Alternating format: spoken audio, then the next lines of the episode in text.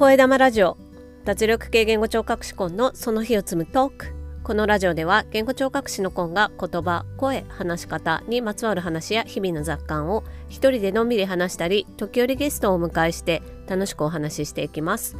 聞いてくださっている方の肩の力をたらんと抜いていけたらと思います。今日は9月22日水曜日です。今日の札幌の予想最高気温は25度で今10時半を過ぎたところですけれども、えーと、気温の方は23度ということになっています雨が降りそうで降らなさそうみたいなお天気が朝から続いてまして私はお迎えが歩きか自転車かでかなり時間の使い方が変わってくるので、えー、さっき気象庁のアメダスっていうかあの何て言うんですか降水予報みたいなものをじっくりじっくり見てしまいましたが、うん、ちょっと怪しいですね。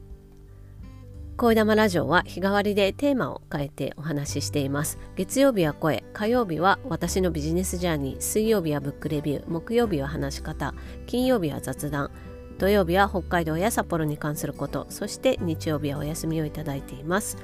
今日は水曜日ということでブックレビューになります。9月は9月1日が言語聴覚の日ということで言語聴覚士としてのお仕事の内容をもっと,、えーと、広く発信していきたいという私の思いから今月は水曜日のブックレビューそして木曜日の話し方についてはお子さんの言葉の発達発音の発達に関連することをお話ししています。で今日の水曜日ブックレビューもお子さんの、えー、発達についての本をご紹介します。今日ご紹介する本は発達の気になる子の体の動き仕組みとトレーニングというタイトルの本になります川上康則さんが監修されまして夏目社から2021年3月に出版されています私は言語聴覚士なのでお子さんの発達に関しては主に言葉の発達というところで関わることになりますが発達っていうのはあの言葉であっても言葉一つだけ捉えればいいというものではなくて全体に捉えるべきものとして考えられています。で運動っていうこともねあのお子さんの発達に関してはとっても大事なことになります。でと子供育てていて私もすごい感じることなんですけど、ま、親としてね子供の体の動かし方とかってね意外と気になることがあったりしますね。うちの長男の場合だとね運動がちょっと苦手そうだとか不器用とか落ち着きがないっていうのがありますまあこれは私もそうなのでちょっとあの 受け継いでしまったのかなっていう部分もありますけどねあと人によってはねこう親から見たらこう物事に過剰に怖がったりとか敏感すぎるんではないかとね感じるケースもあるんじゃないかなっていうことがありますね。まあ、これは運動だけじゃないですけど、まあ、場だったりとか物事音とかね光とかそういったことに敏感な人とかっていうのもいたりします。でこういったことねあのこれらのちょっとあれって思うことっていうのはお子さんの気持ちとか態度の問題ではなくて運動の能力の問題でもないということがあります。でその裏には感覚の凸凹っていう問題があったりすることがあるんですね。この考え方私もあの言語聴覚士になって発達支援施設で働くようになって初めて学んだ考え方でこれを理解したことによって体の使い方っていうのと感覚っていうものの関係性っていうのは非常に深いということとその感覚がねあのお子さんによってはこうとても敏感だったり鈍感だったりとかっていうことが特性としてあってそこを理解するっていうことがあのお子さんのね気がかりないろんなあのことに対しての理解が深まるっていうねヒントになるっていうことなんだなっていうことを学んだんですよね。でずっと私その感覚っていうことと体の動かし方っていうことは気になっていてですねであの関心事として学んだりとかっていうことをするようにしてたんですけど今回ご紹介する発達の気になるこの体の動き仕組みとトレーニングっていうこちらの本はですねあの一般的にもね受け入れられやすい内容でかつ分かりやすい本であるということであのぜひおすすめしたいなと思って今日お話しします。でこの本を書かれました川上康則さんという方なんですけれどもこの方はですね特別支援学校の先生をずっとされている方です。であのいわゆる自閉症ですとか知的障害といった発達の障害がある方もしくは死体不自由っていうね体の障害があるお子さんにずっと関わってこられているということですね。それから NHK の E テレ教育テレビの方で「ストレッチマン」という番組があるんですけれどもそちらの番組制作にも携わっておられるということなんですよね。でこの本の目的なんですけれども、まあ、運動が苦手なお子さんに対して自分で自発的にそして継続的に体を動かすことに取り組めるようにしたいと。でこの本のこの本4つに大きく分かれているんですけどその中のパート2という部分がですね Ruby が全て振ってあるんですよね漢字に。でそれはお子さんが読めるようにっていう配慮ででどうしてそうしてるかっていうとお子さんが自分で読んでそのどのエクササイズアクティビティを自分でやっていくかってことを選べるようにしているということなんですね。でここが自発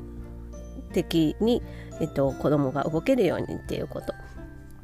でそれが、まあ、達成感ですとか実質への尊重というところにつながりましてでそこから自信自己有能感というところにつながっていくということでここを育てていきたいということがこの本の紹介としてね書いてあります。さっきもお話ししましたけれども感覚と運動の関係性っていうものをね理解するっていうのはその運動が苦手だったり不器用な方だったり行動に少しあの気がかりなところがあるっていう方を理解する上でとてもあのヒントになるというふうにお話ししたんですけどどういうことかってことをもうちょっとねあの話したいなと思うんですが感覚っていうのはいろいろありますよね五感とかっていうのもありますしね。あの五感っていうと、まあ、パッと思い浮かぶところは視覚だったり聴覚だったりあと味覚とかねその他触覚とかっていうものも出てきますけれどもこの本の冒頭でねその運動との関係が深い、えー、感覚についてのあの解説がされています。で運動に必要なバランス感覚っていうのは平均感覚っていうものが司っている。それから体を動かす時の筋肉とかね骨を動かす感覚っていうのは固有覚っていうものであると。でそれからまあ体を動かしているといろんなとこ触れたりしますよね。その触覚っていうものはあのまた運動にもね大事だということになります。で体を動かすことによってその動かしているっていう感覚それから動かしたことによって体の中に入ってくる感覚っていうものがあります。でこれは一つの感覚だけじゃなくてあのいろんな感覚がね交わさって体の中に入ってきて、まあ、それが脳に入ってくるということでその体を動かすっていうのと感覚で動きを感じ取るっていうのはねすごくあの密接に関係しています。でこのことについてねあの本の冒頭「はじめに」っていうところであのとても分かりやすく解説されています。ここはすぐに理解するのが難しいかもしれないんですけれども数ページであの書かれていることなので何度もね俺に触れて読み返すっていうことがいいのかなとでゆっくり理解していくのがいいんじゃないかなと思っています。でこの本はパート1からパート4までっていう形で構成されてましてでさっきもお話しましたけれどもパート2についてはお子さんが読めるようになっているとあのアクティビティの説明になってますね。でパート1はね地震の解説っていうことですねお母さんの自信っていうものをどうやって育てるかっていうのを解説しています。でパート3は一つずつの動作について解説していたりとかあとはあのそれぞれのアクティビティのねポイントどこに予定を置いたらいいかっていうことをねあの分かりやすく書いてあります。ここを理解してアクティビティに取り組むっていうのはとても大事なことだと思いますね。でそれからパート4はですねいろんな困りごとがあると思うんですけどさっきも言った運動が苦手とか不器用とか落ち着きないとかっていうことに対しての対処法としてのトレーニングの紹介っていうのをしています。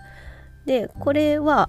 このパート3まで書かれているトレーニングだったりアクティビティの説明をパート4で困りごとと対応させて解説しているというような形になるのでまずねパート4から読んででそこからパート1だったりパート3っていうとこをね読んでいって保護者やもしくは学校の先生放課後児童デーとかでねあのアクティビティを提供する職員の方がまずそのパート4からパート1はパート3っていうところに読み進めて理解していてそしてパート2をお子さんと一緒に読んででどれにしようかっていう話ができると望ましいのかなというふうに思います。でパート4でねあの出されている困りごとっていうのの具体例をねちょっと言ってみると例えば姿勢が崩れるとかジャンプが苦手とかボール投げが苦手といった困りごとがあることに対してそれぞれにどういったトレーニングだったりアクティビティが有効かっていうことが書いてありますね。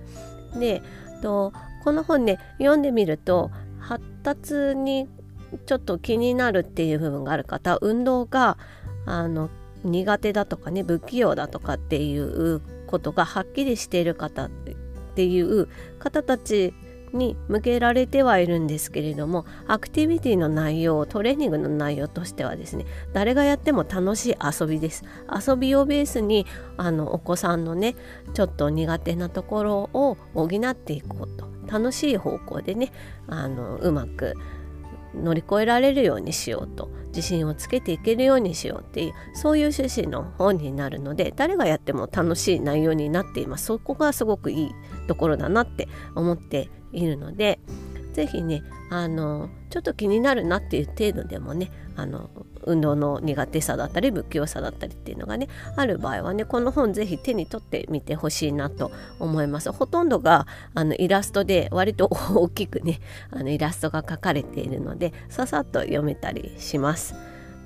もしこの本で書かれているアクティビティのやり方がちょっとわからないとかうまくできないとかっていうことがある場合はですねお子さんの療育を担当している作業療法士がいるクリニックだったり医療機関っていうのを探していただいてですねそちらであの作業療法士の方に体の動かし方っていうのを相談してみたいというようなご相談をされるといいのかなというふうに思います。あのお子さんの体の動かし方に関してはですね理学療法士も関わりますけれども遊びを通してね運動の機能ね感覚面も含めて考えてサポートしていくっていうのは作業療法士の方が長けているのでそういったところを探されてみるのもいいのかなと思います。というわけで長くなりましたが今日はブックレビューとして発達の気になる子の体の動き仕組みとトレーニング川上康則さんが監修されまして2021年3月に夏目社から出版された本をご紹介しました。というわけで今日はこの辺で終わりにします。Carpe Diem チャオ